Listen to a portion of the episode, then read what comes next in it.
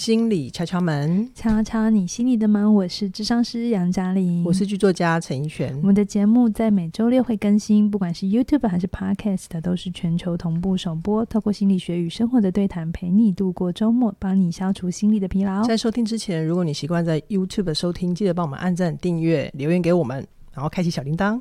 那如果你在 Podcast 收听，除了订阅之外，也给我们一次划五颗星的评价，并且把它分享给你身旁的朋友，让更多人认识我们，就是对我们最好的支持跟鼓励哦。是嘉玲啊，是你小时候有没有跟弟弟妹妹吵架的经验？有啊，然后爸爸妈妈都会要你说对不起，可是可是其实他会。只要我妹哭了，大家都知道我妹是谁，就会是算在我头上啊。嗯，嗯，我自己的经验啊，我不知道你怎样，嗯、但我其实那时候讲那个对不起都很委甘关，对，因为就是。一定不会甘愿啊！你有委屈啊就，就那个当下过不去嘛。可是爸妈要你讲，你又不讲，你不讲的话就没有鸡腿吃，没有电视可以看，你就只好讲了。就是，对啊，就会受罚。对啊，然后其实我不知道，原来对不起他是有学问的，很大的学问。对，对不起没有做好的话会很惨。对，就是去年底有一个很红的艺人事件嘛，嗯，然后再加上你贴了一篇报道给我，我就觉得这一题我们很值得聊给敲粉听。真的，因为那个事件之后加速我想要聊这一题。哦、我真的觉得道歉这个主题非常重要，而且它会关乎人生的幸福。真的，不管任何关系，公领域、私领域，你会不会道歉，有没有道歉在点上？嗯嗯嗯，真的决定你非常多事。因为道歉如果没有做好，会比犯错还要令人生气。真的，我从去年那个年底的艺人事件，我也 切身感受到了。有的时候。重点不是你犯错，而是因为你没有把道歉做好。嗯、你用什么态度在道歉？对，但是我这边先讲一个前提是，呃，这里我讲的道歉是你真的知道自己有错，嗯，好，或者是你在里面有部分的责任，好、嗯，那你你是想道歉的，好、嗯，如果你还在纠结我为什么要道歉，那个今天不在我们的话题。对，我今天的话题是，你也想道歉，嗯，然后你也知道，呃，你该道歉，可是因为你的一些表达习惯。或者是一些你内在的一些纠结，会让你越道歉越惨，就提油救火，或者是你还不意识自己只是想要赢，然后想要嘴硬，然后还在跟人家角力，就会有这种会让人家觉得越听越生气的道歉。就是你表面上觉得你该道歉，可是你内在还没有，这可能就是我们今天要讨论的议题。可是如果你从头到尾都没有要道歉的话，今天这一集可能你会觉得。呃，处理的方向会跟你想的不一样。OK，所以我们先界定好前提哦。好，如果你们两个还在那边不知道是谁对谁错，不在我们今天的讨论范围内。嗯、我们讨论就是你知道自己该道歉，嗯嗯，可是你不知道为什么你常常对方会告诉你。你这样有说跟没说一样，或者是你这样说了，我更气，就是会有一种心情。比如说男女朋友吵架啊，我都已经道歉了，你为什么还要生气？对对对，我们今天要拆解的是这种，我们拆解的是这种。好，那我先来讲第一个句型。等一下，等一下，我还先讲一下这一篇的这个材料来源，是我看了一本书，叫做。如果当时好好说对不起，对这本书我非常推荐。我看有声书评哪一天我来介绍，嗯，它里面就有提到五种越帮越忙的道歉，嗯，然后我们今天就会来拆解这五种，让你知道哪一些呃。句型真的要小心。嗯。我自己在读这本书之前，我也一直以为我道歉做的还不错，然后读了之后有一种啊，我也踩雷耶，也有踩雷。对对对，然后我从此就会很小心，不那样说了。有有有，我自己在看你那篇文章的时候，我也是心里面就是一直冒冷汗。是不是？我们就一不小心，常常是越道歉越糟，然后还不知道自己死在哪里。好好好，好。那第一种越帮越忙的道歉，就叫做我向你道歉，但是。嗯哼，点点点点点，第一种句型，对，第一种句型。其实这个句型，我那时候读到的时候，我脑袋里面马上就闪过有一对情侣的对话，就是比如说 A、B 是情侣，然后 A 可能他对于关系里面的认知跟 B 不太一样，可能一个觉得吃饭前要洗手，一个觉得，哎，吃饭前洗手。反正吃了还是会有，吃完饭之后再洗也没关系 之类的哈。嗯，然后 B 就 A 就很生气，就觉得你为什么要叼我这个东西嘛？嗯，然后 B 就道歉说：“好，如果你真的很生气，我向你道歉，但这是因为我在乎我们的关系哦。”你知道这火，这真的听了之后会很火。对，就是其实如果我是那个 A，我就会觉得，所以还是你对啊，我还是不对啊。那你为了我们的关系，所以你为了我们的关系可以受委屈，那我的委屈呢？对，这很容易又变成谁对谁错，会继续吵下去啊。其实这就要呼应一下那个时事。你说去年年底很红，为什么大家最后的那个 ending 的道歉声明大家不太买单？嗯、因为我真的觉得他的第一句话起手式就错了，有待修正。OK，他的起手式如果大家还记得，嗯，那一阵子还常被拿来哭手，就是对对。我念一下起手式，好，我先讲，我只是在讨论道歉哦，他们之间怎么样不在我们这一集里头，对。那个起手式是左思右想，男人还是应该承担所有的责任。嗯，提油救火来，对，你们知道为什么吗？为什么？为什么？为什么？因为这是这这跟那个跟刚刚那个但是一样，是一样的，嗯、就是大家都知道嘛，哈、嗯，我们那个但是。可是，应该后面才是我们真正想讲的话。我们的重点都会放在后面。嗯，所以如果你跟就是跟人家互动，然后对方就是你干你要他干嘛，然后他就说一说说一说，但是怎样怎样怎样，可是怎样，你一定就会火。嗯，好，先不管道不道歉，你在剧情里头，你日常生活很常这样子的剧情，你也很容易会遇到冲突了。OK，嗯，对，所以像这样子的但是，哈，都会让人感觉到有有但书。嗯，好。呃，因为你是男人，哦，呃，没有，他是他为他是为自己说话，因为我是男人，所以我愿意出来道歉哦，我要来承担责任哦。所以你今天不是男人就不用吗？对啊，就是他他在说的时候，他不知道自己话后面有这个意思吗？对，可是重点是今天犯错的人，或者是在在。关系里头有一些责任，就是你要担啊。不管你是男生女生，如果反过来是女生做这件事，也是啊。嗯嗯，所以他就会让人觉得你这个道歉不真诚。嗯嗯，好，这也是为什么他当然啦，有道歉会比没有道歉来得好。对，最终还是相对比较平缓下，因为这个声明出来之后，是是。可是像这种，但是是因为什么我才要道歉的？好，这种话其实对于如果你真的要好好道歉的话。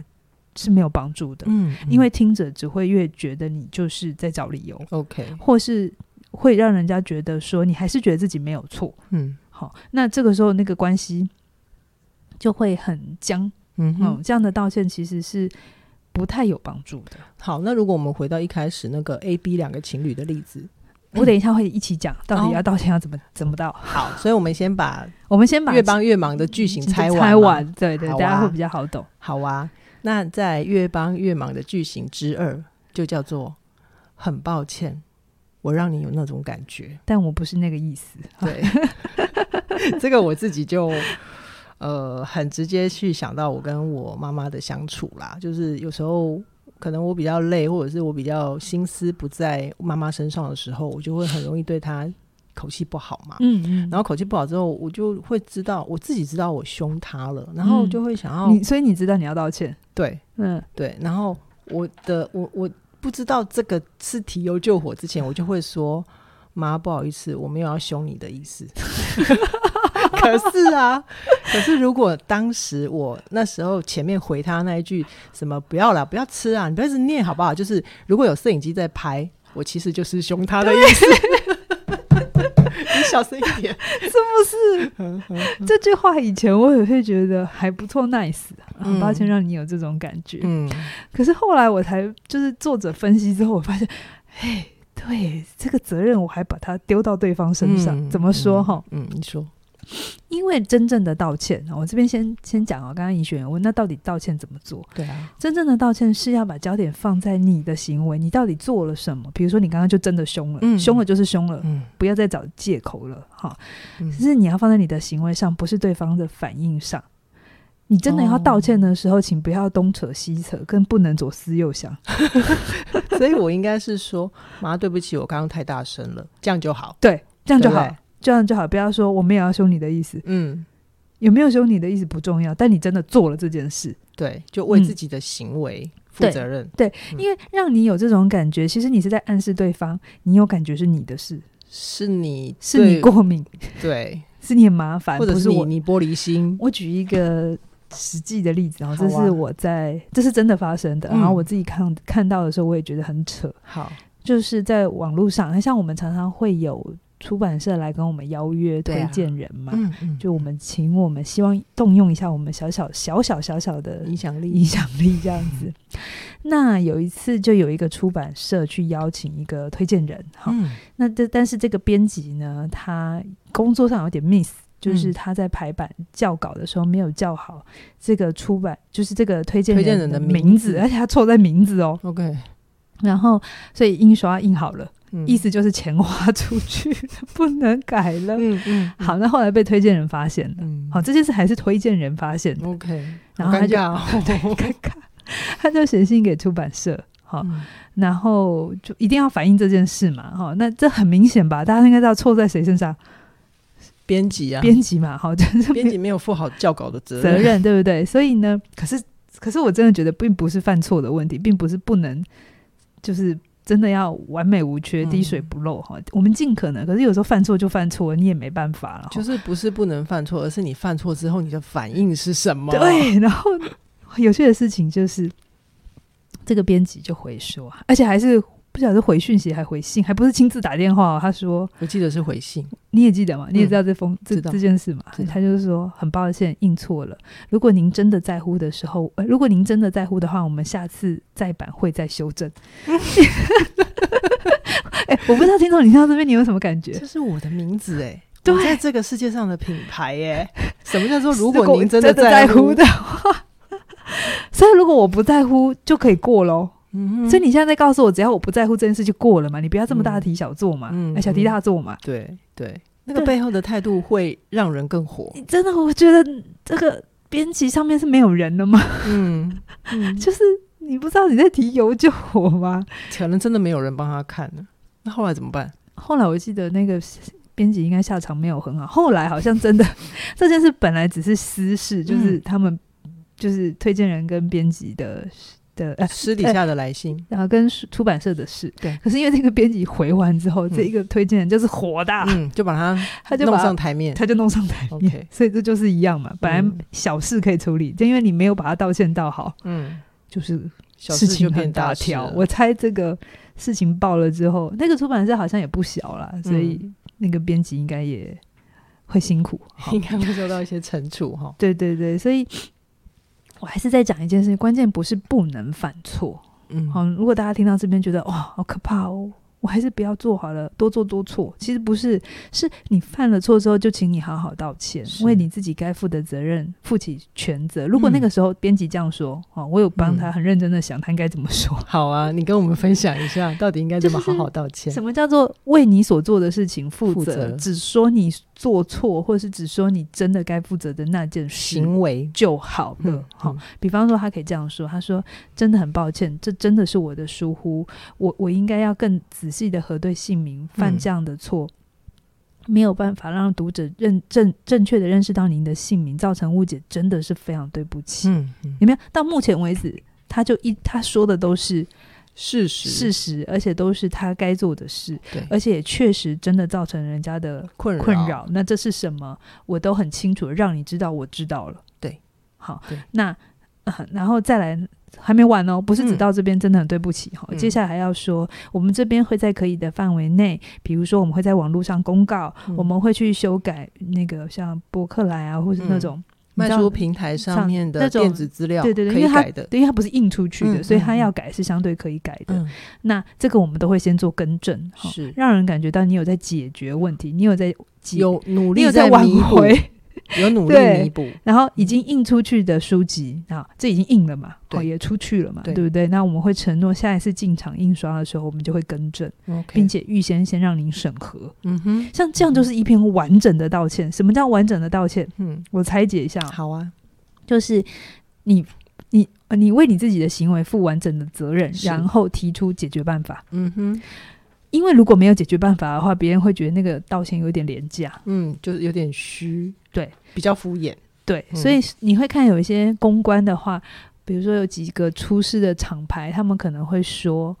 呃，我们什么什么什么，嗯、呃，我们会全面回收，是。哦，就是我们会先道歉，因为怎样怎样怎样，这是我们把关书或什么什么，那我们会全面回收这批商品，然后之后你们都可以全额退款，嗯、这就是补救，嗯、你不能只是说哦，对我们很抱歉，我们没有做好，嗯，算，然后我们就会有然后 呢，所以，呃，这但这是大方向，并不是哦，所有的你做错之后，你就用这样这一招，然后对方就。一定要买单哦，并没有，但是这是大方向，就是你道歉的时候不要砍拖，嗯，不要砍拖东砍拖西，因为砍拖就会让对方读到的是你在帮自己找理由卸责，对对对对对对，那只会越来越火。好哦，那接下来我们进到第三个句型，嗯，它叫做莫名其妙的系列，我怎么突然变成台语？莫名其妙的道歉啦。嗯，好，我先讲例子。这就让我想起有一个太习惯体贴人的朋友，嗯嗯，就是他其实有一些家人会对他暴力相向的状况，是，然后他他的状态就是因为他在家里面不想要惹对方生气，他的表意是会觉得对方生气我就倒霉嘛，所以赶快道歉，对不对？他就会一直把道歉当成口头禅。比如说我有一次在他们家，我就看到是那个。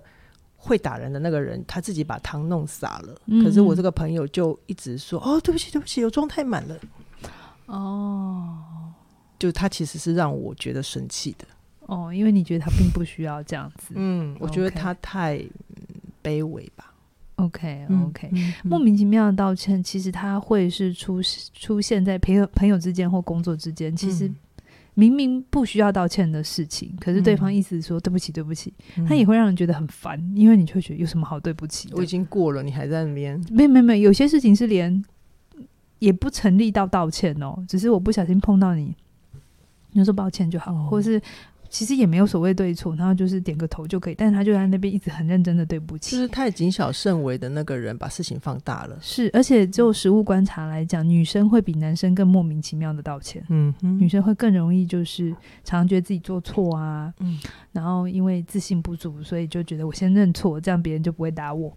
嗯，哦，可是这样其实也还是会跟我们上一集谈到一样，就是你在没有错的时候你认错，其实只会让人更看轻你。你的权利是没有展现的，没有错就是没有错啊。嗯嗯，对，那是一种对自己的自信还有立场的嗯确立。所以不要动不动就道歉，因为这样子会让你真的在道歉的时候那个力道会变弱。嗯，就 就是因为道歉是你的口头禅了嘛，对不对？所以你的不能不道歉，但也不要一天到晚道歉，好难啊，杨老师。所以它是门学问啊，真的，它是一门艺术。好，我们再继续往下先拆解完哈。那第四种越帮越忙的。道歉的句型就叫做 “Please”，你现在就原谅我吧。应该是说他道歉完之后有这个意图啦。对对，好，这其实这件事情是让我想到，我有一回在编剧工作上面被一个伙伴冒犯。那当然，那个伙伴他是比较年轻啦，那他自己也知道一做错之后就马上知道我情绪不对了，然后他就一直跟我赔笑脸。可是我其实当时情绪没有过去，完对对对，嗯、我就。不想对他笑，嗯，然后他就一直对我讨好嘛，就是时不时的，呃，就是问要不要喝水啊，要不要吃东西啊？哦，你还在生气哦，原谅我啦。我那时候就特别觉得火，对，我想要 想要一巴掌把他的脸推过去。这种道歉就是交换型的道歉，OK，他不是真的知道自己有错，他只是不想要再被你讨厌，或者他不喜欢这个情绪。嗯，他想要那个当下不想要去承受那个情绪的压力。嗯，所以他那句你刚他刚刚跟你说什么？还在生气哦？你原谅我？他背后没有说出来，就是啊，我都道歉了，你还想怎样？有没有？就在吵架的时候，很常会有这句话，嗯、对不对？嗯嗯。我自己现在也会告诉自己，如果错了就错了，嗯、因为道歉是我的我的责任，或者是我是我我要做的事。可是对方要不要原谅我，那是他的权利。OK，并不是因为我道了歉，所以他就要原谅我，嗯、这不是他的义务。对，对，权利跟义务哈。所以其实我就是大家有个共识，就是呃，你你道歉了，但对方如果还没有收，那是他。需要的空间，他需要有一段时间去沉淀、消化他的情绪。嗯，他要不要原谅你，跟你有没有好好的反思、检讨自己是两件事。是你该反思，嗯，好，但他要不要原谅？如果有很好，如果没有呢？嗯，我们只能说很遗憾。对，可是确实有些事情真的没有办法挽回。对，并不是你有多有歉意，他就得原谅你。嗯，那这个时候我们就要知道，有些事情真的不是道歉就可以解决的。那你就是要更小心。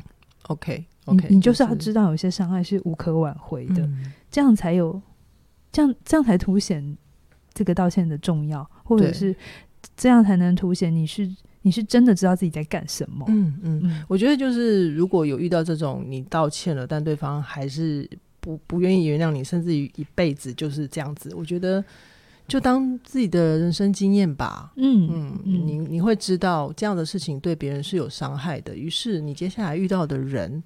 他们就会更被你珍惜，跟是是，你更懂得照顾他们的心情。真的真的，对对，因为有一些人可能他道了歉，那对方没有原谅他，可能最后又会说：“哦，小家子气，格局小。”你看这是不是又 又回来了？嗯、就是其实你没有真心知道，你你道歉完你又攻击人家，对。所以为什么有些时候大家，而且我觉得大家会对道歉很敏感，那是因为我们那生命经验里有太多太多经验都会告诉我们。什么是别人真心诚意，而什么只是被敷衍？嗯、对，所以我们对于被敷衍的感受是很不舒服的。好，嗯、好，那最后一个，还有一个越帮越忙的巨型之舞，就叫做打扰型的道歉。好，嗯、什么叫打扰型的道歉？我其实很直觉就想到一个电影的桥段，可是我忘了那个电影是什么名字啊？但就是偶像剧也有用过。总之呢，就是不管是男主角或者是女主角，他。一段时间没谈恋爱了，然后突然遇到一个很喜欢的人，嗯，那为了珍惜这个人呢，所以他就要去想办法找出自己以前到底哪里做的不好，会被分手，或者是会跟对方分手。以前有多讨人厌啦？对。对，嗯、就是以前有多讨厌，他想要去找这些原因，所以他就会去找旧情人。嗯，然后是照，我记得有一个桥段是，他还照着电话簿的地址去找，然后就直接去按人家的门铃，然后就跟他微笑说：“Hi, sweetheart，你还记得我吗？”然后我就觉得这真的很冒失的道歉。对，这只有在电影上可以，电影上成立，真实人生世界里也会想甩你两巴掌。对，如果这种人长在我的生活里，我真的觉得很不 OK。为什么哈？因为我不知道大家是心灵鸡汤听太多了吗？嗯，就有一些团体会鼓励你要去主动跟对方道歉。我觉得这心意很好，但是做法要很细腻。嗯哼，你要知道对方准备好了吗？现在对方在哪里？现在的状态，他说不定他也在他生命的低潮。你的道歉只会造成他的负担。嗯，所以并不是你想要和解，你意识着自己你忏悔了，然后对方一样跟上一集一样，哎，上上上一个剧情一样，就是。他就一定要买单，嗯，而且当你这样子去打扰他的时候，你自顾自的说你自己怎样的时候，那他要怎么反应啊？其实你你一直觉得对方必须要买单的那个背后，他是带着一种胁迫的。对对对对，嗯、所以有的时候我们自己知道错了，嗯，我想跟大家分享一句话，就是真正的和解是发生在你的心中，并不一定要跟当事人达成共识。嗯、OK，好，就是。就像我们前面讲的，有些错其实错了就已经错了，嗯、对方没有要原谅你，那也是他的选择，嗯、很遗憾，可是这是他的选择，我们必须尊重。我觉得前两年我们有一个很红的台剧，就是《我们与恶的距离》嘛，哦、那时候不是就是会有一些呃，因为加害人的家属他并不是故意要养出一个杀人犯儿子，对，但是被害者要不要原谅你，其实那是被害者的责任。哦、对。权利吧，呃，对被害者的权利是，但加害人你可以去质疑，但不代表对方必须要原谅你。是，所以他还是很火大，你都必须承受。嗯哼，这是不，并不能说因为你很有歉意了，嗯、所以他就要对你好。嗯、某种程度，如果你有带着这种想象，我觉得这个部分你可能要觉察一下。嗯嗯，对，所以。你有没有真心诚意的扛起你的责任？你真的对你自己的行为忏悔，只有你自己知道。嗯，你也不需要透过另外一个人，因为你去交换书信啊、打电话去道歉啊，嗯、然后就说嗯，谢谢你还告诉我当年的这件事，我们终于解开，不需要，你不需要另外一个人来来证明你是对的，嗯，来证明你变好了，并不需要。你有没有好，你自己要知道。好，杨老师，那我们聊了这么多，好好道歉的，就是。错误示范的句型，那我就很好奇啊，就是为什么我们好好道歉会这么难呢？啊？很多原因，我今天很快的讲哈。嗯、那嗯，大部分的我遇到的状况会是家庭教育是一个蛮重要的的一个起点。起点就是，如果你的所在的家庭是不道歉的，嗯、特别是父母亲对他们自己的行为，他就觉得我是对的，嗯、那你确实也会有一种很困难道歉。因为你很，嗯、你从来没有没有人为你学习，让你学习跟示范。对对对。嗯、那再来就是有一种人是，他觉得道歉就是输了，他的信念里头觉得道歉就是输，他在关系里只会看得到输赢。嗯，对错，嗯，所以他就不会有所谓的珍惜，嗯，就不会清楚知道关系并不是谁对谁错。我今天道歉，然后我为我这个行为负起责任，是因为我真心真心希望我也成为一个更好的人，嗯，对，那我也真心希望我们的关系是好的，嗯嗯，所以这是第二个。好，那再来第三个，我觉得比较困难道歉，还有性别上的。落差，性别，男性男性，我刚才有讲女生比较容易道歉，那反过来就是男生很容易把道歉跟懦弱画上等号。现在小朋友应该还好，我看到现在小朋友都会、嗯、老师都会好好教。嗯，嗯，但我那个年代的男生确实会有一种道歉的输啊，哎呀的信念，什么道歉有用的话，什么什么什么什么，忘记了。对，好，那最后一个是我最想讲的，就是。嗯有些人没办法道歉，或道歉对他来讲很困难，是因为他内心有一个完美主义。OK，那背后的东西是他的自尊是比较不稳定的。嗯哼，所以他对于坦诚错误，他会有一个害怕，是一旦坦诚错误，他对自己的他本来自我概念就不好了，那坦诚的错误不就更不好？诶，这不就是去年很红的那个 艺人事件啊？对，他的特质之一。之一，好，但是我要说的事情，你敢勇敢坦诚错误的人，其实你的心理素质是更大的，因为你可以接受，嗯、对你有一个不是那么好的部分，是这是你的一部分，那你就是扛起来，嗯哼，就是去承担，嗯，好，你面对了，你才会有真的变成更好。你越去逃避，因为你不想要你的自我概念是不好的，或你希望你的自我概念是完美的，于是你不道歉，嗯，但是这样子说明了你真的是你的。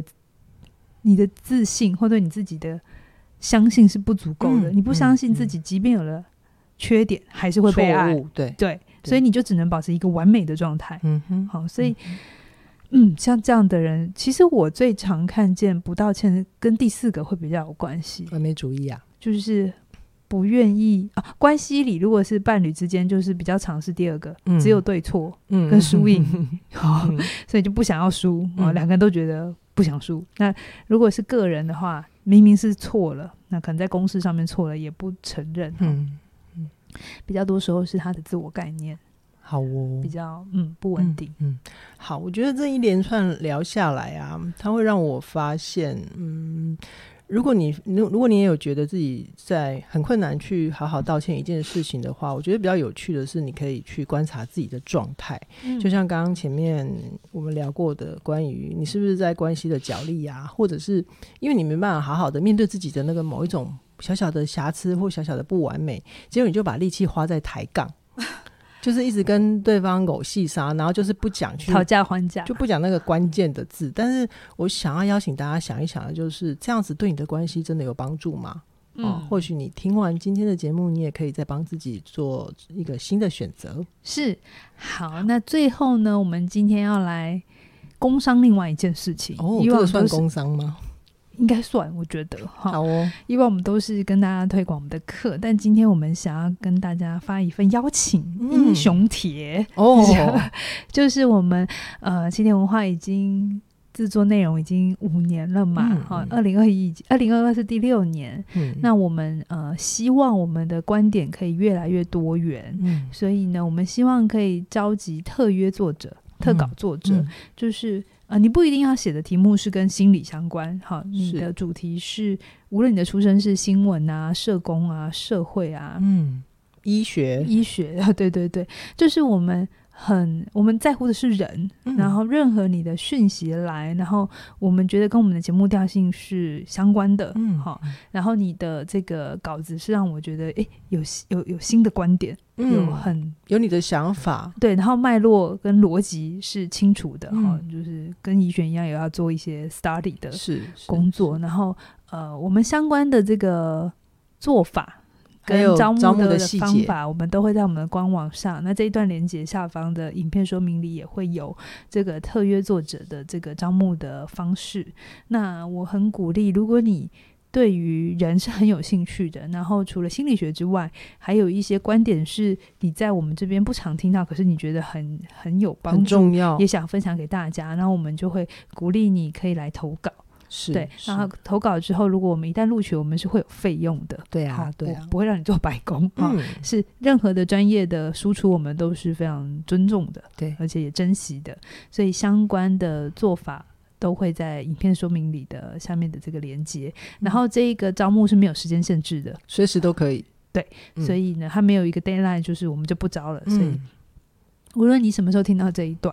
哦，只要你有想法，你是有观点的人，好，你也喜欢写作，嗯、你有论述的能力的人，我们都非常鼓励你可以来投稿。好哦，那就是有兴趣的朋友可以呃帮我们整理一下你自己的资料，然后就把信寄到我们会附上的官网信箱。嗯，OK，那今天就先跟大家聊到这边，期待下星期提出更精彩的节目。拜拜。拜拜。